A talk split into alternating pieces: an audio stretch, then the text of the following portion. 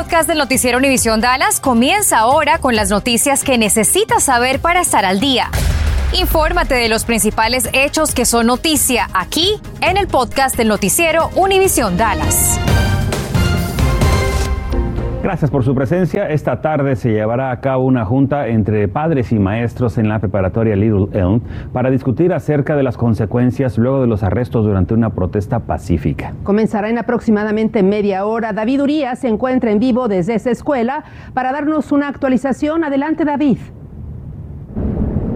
¿Qué tal? Buenas tardes. Así es, esta escuela continúa siendo noticia días después de esta protesta que salió completamente de control. Recordemos que esto ocurrió el 19 de noviembre cuando oficiales llegaron a esta escuela y arrestaron a varios estudiantes y todo quedó captado a través de videos publicados en redes sociales. Este día, el superintendente del distrito escolar del Little Elm dio unas declaraciones para dar su postura sobre estas protestas y las medidas que ya están tomando al respecto. Recordemos que los estudiantes protestaron por supuestos actos de acoso sexual a estudiantes cometidos aparentemente por otros estudiantes. Esto es lo que dijo el superintendente respecto ante las constantes críticas de alumnos y padres de estudiantes por decir, según ellos, no hacer nada sobre este tema.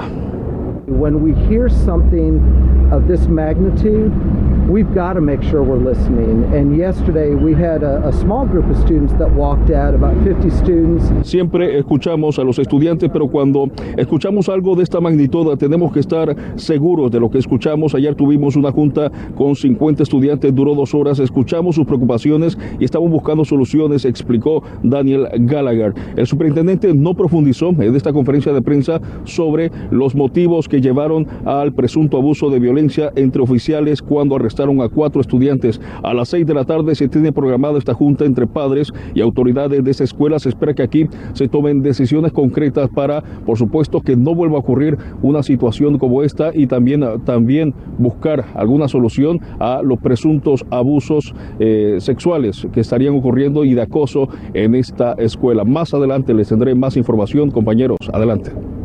Y otro voraz incendio se registra en aproximadamente 32 horas en el área del Metroplex. Un taller mecánico ardió en llamas esta mañana sobre la FM 1461. La enorme humareda se podía ver a varias, varias millas de distancia.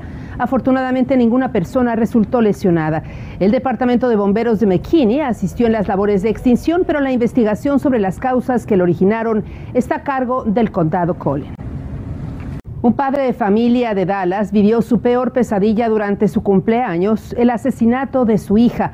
Aunque el agresor ya se encuentra tras las rejas, ahora la familia enfrenta otro gran obstáculo. Cintia Cano platicó con miembros de esta familia y nos explica a continuación de qué se trata. Cintia. Familia necesita recaudar ahora unos 15 mil dólares para el funeral de su hija Carmen Galilea de Anda de tan solo 19 años que me cuentan ayudaba económicamente a su familia y aunque la policía de Dallas dice que el agresor presuntamente era la expareja de Carmen, la familia me cuenta que ellos jamás lo habían visto. Era la bebé de la casa. Entre lágrimas, el señor Fidencio de Anda me cuenta cómo, aunque su hija Carmen Galilea de Anda era la menor, era increíblemente responsable. Sin que yo le pidiera, sin que yo le exigiera, ella, papi, yo te voy a ayudar, yo voy a trabajar, y ella tenía dos trabajos. Se salía de uno y entraba en otro. Y hacía todo por ayudar a su familia. Yo padezco una enfermedad que me dio hace ocho años, me dio una, una stroke, una embolia, y batallo para caminar, batallo para hacer mis, mi, mi rutina diaria ya no trabajo yo como trabajaba antes, entonces era, ella era mi apoyo, era, ella me ayudaba en todo, para todo. Pero este viernes por la noche la joven no regresó a su casa después de su trabajo en una gasolinera. El sábado la policía de Dallas recibió una llamada de una mujer alertando que Edgar Ramírez la había contactado, diciéndole que había matado a su exnovia. La policía de Dallas arrestó a Ramírez y él los llevó hasta este lote cerca de la calle Dwight, en donde encontraron el cuerpo de Carmen Galilea de Anda.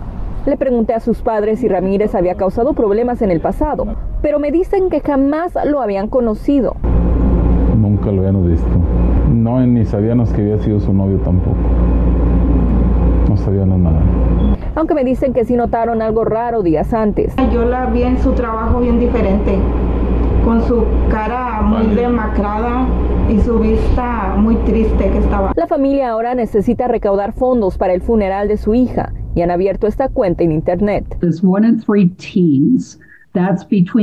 Platiqué con Hope Harris de la organización Brighter Tomorrows, que auxilia víctimas de violencia familiar. Me dice que una de cada tres niñas de 11 a 19 años será violentada por su pareja sentimental. Me dice que estas son algunas de las señales de que su adolescente podría estar siendo agredida en su relación. Siempre hace lo que su pareja quiere. Su comunicación es excesiva, ya sea por mensajes o por llamadas. Deja de formar parte de las actividades familiares deja la escuela y otras actividades y tiene heridas que trata de esconder. Y cuando se trata de adolescentes sufriendo de violencia en sus relaciones, Hope me dice que lo más importante es siempre reportarlo a la policía y llevar un registro. Si usted o alguien que conoce necesita ayuda, puede llamar a la línea de ayuda para víctimas de violencia familiar al número 1-800-799-7233. Cintia, ¿y qué más puede hacer alguna persona si detecta que algún ser querido está inmerso en una relación abusiva? Hope me dice que lo más indicado es referir a esa persona a alguna organización que se dedique a ayudar a, víctimas de violencia familiar, ya que serán los expertos quienes sabrán cómo intervenir, porque usualmente incluso las víctimas no abandonan alguna situación violenta hasta que ellos o ellas estén listos. Regreso con ustedes. Los laboratorios Pfizer y BioNTech están por solicitar la aprobación de la Administración de Alimentos y Medicamentos, la FDA, para administrar el refuerzo de la vacuna contra el coronavirus a residentes de 16 y 17 años de edad. Las vacunas de refuerzo contra el COVID-19 han sido autorizadas para cualquier persona de 18 años de edad o mayores. La FDA ha autorizado solo la vacuna Pfizer BioNTech para menores de 18 años de edad. Y por cierto que la vacuna de refuerzo o booster, booster shot, es una de las alternativas a cualquier variante del coronavirus, incluso contra la temida Omicron. Los expertos como el doctor Anthony Fauci, director del Instituto Nacional de Enfermedades Contagiosas, y también la directora de los CDC, la doctora Rochelle Walensky, dicen que con esa vacuna y con el uso apropiado del cubrebocas se puede pues hacer frente a la pandemia. De acuerdo a los CDC, el 22% de las personas totalmente vacunadas de 18 años o más han obtenido ya un refuerzo. Estás escuchando el podcast del noticiero Univisión Dallas. This time, Encore has agreed to donate 110 acres of parkland in southeast Dallas to our city. Eric Johnson, alcalde de Dallas, anunció así hace apenas unos momentos la adquisición de 110 acres de terreno del lago Parkdale al sureste de Dallas y reconoce que permitirá crear nuevas oportunidades recreativas y de conexión con vecindarios. Fueron donados por la compañía Oncor al sistema de parques y recreación de esta ciudad. Su construcción estará a cargo de una organización sin fines de lucro que proyecta crear un sendero para peatones y ciclistas.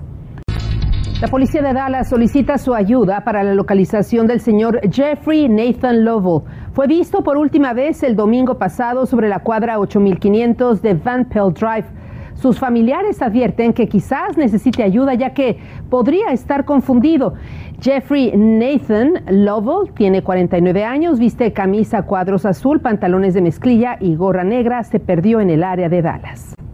Este es el momento en que un inodoro móvil pues estuvo a punto de volar en pedazos porque una persona que aprovechó la oscuridad de la noche encendió fuegos artificiales y los arrojó adentro. Sucedió el 18 de noviembre a las 7.45 de la noche en el estacionamiento de un negocio ubicado en el 1371 de la avenida Bromlow, esto en la ciudad de Salt Lake.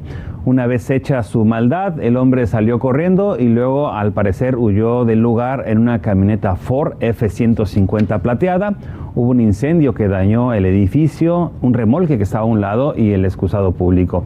Si usted reconoce a este señor, denúncielo al 817-748-8915. Bueno, y en noticias más amenas, el condado Dallas continúa ofreciendo asistencia a residentes que enfrentan problemas para el pago de su renta o alquiler como parte de los programas de emergencia para gastos de vivienda. Si usted tiene pagos atrasados con su alquiler, hipoteca o facturas de servicios públicos, podría calificar para recibir asistencia de hasta 1.500 dólares mensuales. Si está interesado, solo tiene que llamar al 214-819-1968. Operan de lunes a viernes de 9 de la mañana a las 4 de la tarde. Pero no es el único condado que está asistiendo a residentes que necesitan apoyo en nuestra área con el pago de su renta. Mire usted, autoridades en Tarrant informan que aún cuentan con varios millones de dólares disponibles para ayudar a residentes impactados económicamente con esta pandemia. Y ahora le pregunto, ¿usa usted el correo postal para enviar sus regalos de Navidad?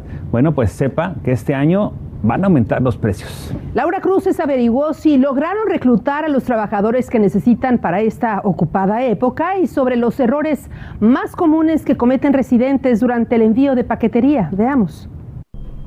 Compañeros, más de 500 trabajadores se contrataron para esta época de Navidad, pero usted tiene que estar muy claro sobre cómo debe envolver su paquete y hasta qué fecha tiene para que ese regalo le llegue a su familiar. Le cuento todo tenemos que trabajar lo más rápido que podemos. Marcela trabaja por años en el correo postal. Cada Navidad y especialmente este año necesitan más personal. Hemos hecho más de 12 ferias de trabajo aquí en el Metroplex y hemos contratado más de 500 trabajadores. Solo para el Metroplex, pero siempre hacen falta más, me dice, en especial hispanos. Viene mucha gente que habla español y se ponen muy contentos cuando miran a alguien que habla español. Esperan un año muy ocupado. La semana entre el 13 y el 18 de diciembre es la de mayor movimiento y este año hay incremento de tarifas dependiendo del peso. Pero si quiere que su regalo llegue antes de Navidad, tiene hasta el 17 de diciembre para tarjetas y paquetes en primera clase y hasta el 23 para servicio express prioritario. Pero para que llegue su paquete debe estar bien envuelto. La gente envuelve con papel de regalo las cajas, ¿por qué no? Porque si se llega a romper el papel, que es demasiado delgado, se rompe la información y se pierde. Lo mejor es que envuelva el regalo y lo meta dentro de una caja. Si es algo delicado, use papel burbuja y además incluya también su dirección y la de envío dentro de la caja. Ya llega a haber lluvia, se borra la información, entonces no tenemos cómo entregar el paquete. Tampoco use cajas recicladas o este tipo de cinta adhesiva. Use esta. No ate los paquetes con cuerdas y las estampillas navideñas ya están disponibles. No lo deje para última hora. Todos estos consejos los consigue en nuestra página web. Laura Cruces, Noticias Univisión 23. ¿Cómo están amigos? Los saluda el chef Hugo Ramírez. Hoy a lo relevante en contacto deportivo, actividad de media semana en el país de la bota. Estamos en la ciudad de Salerno, Salernitana contra la Juventus. La primera anotación, la joya Paulo Dybala. Qué buen zapatazo al 21. Después vendría el 2 a 0 al minuto 70. Álvaro Morata, el centro de Federico Bernardeschi y Silvia Vecchia, señora, respira en el calcio. Triunfo sobre el Salernitana. Y si con ese penal todavía fallado. Atalanta contra el Venecia. Qué fiesta la de Giampiero Gasperini y sus pupilos. Pero en específico de Mario Pasalic. 1 a 0. Después Muriel para Pasalic el 2 a 0. Control y remate. Cup Miners hace el 3 goles por 0. Qué zapatazo. Saca la bailar, le dijo a Sergio el chiquito Romero. Y después del hat-trick de Mario Pasalic, la faena de Luis Muriel, el colombiano. 4-0 ganó el Atalanta a Venecia. Nuevamente nos enlazamos en vivo hasta Little León, donde en unos minutos dará inicio una reunión con la comunidad de padres de familia, alumnos y el distrito escolar. Ahí precisamente usted lo está viendo, está David Urias. ¿Cómo se perciben los ánimos ahí? David, vamos contigo. Bueno, continuamos en vivo desde esta escuela preparatoria. Poco a poco vienen los padres de estudiantes y por supuesto dentro de media hora, como ustedes lo decían antes, ya prácticamente esta eh, junta se va a realizar entre padres de estudiantes y también la escuela para llegar a un acuerdo y evitar, por supuesto, que vuelvan a ocurrir este tipo de hechos violentos de esta protesta que salió completamente de control. Lo que es importante para los padres es, por supuesto, llegar a una conclusión y evitar los presuntos abusos eh, sexuales que se estarían cometiendo en esta escuela. También las reacciones tanto de padres como también de maestros y el distrito escolar. Regreso con ustedes, compañeros. Adelante. Y lo más importante, escuchar a todas sus inquietudes y dudas al respecto. Y vamos a estar muy pendientes porque además se va a crear una comisión especial para realizar una investigación y para hacer una serie de propuestas. Gracias por escuchar el podcast del noticiero Univisión Dallas. Puedes descubrir otros podcasts de Univisión en la aplicación de Euforia o en univision.com diagonal podcasts.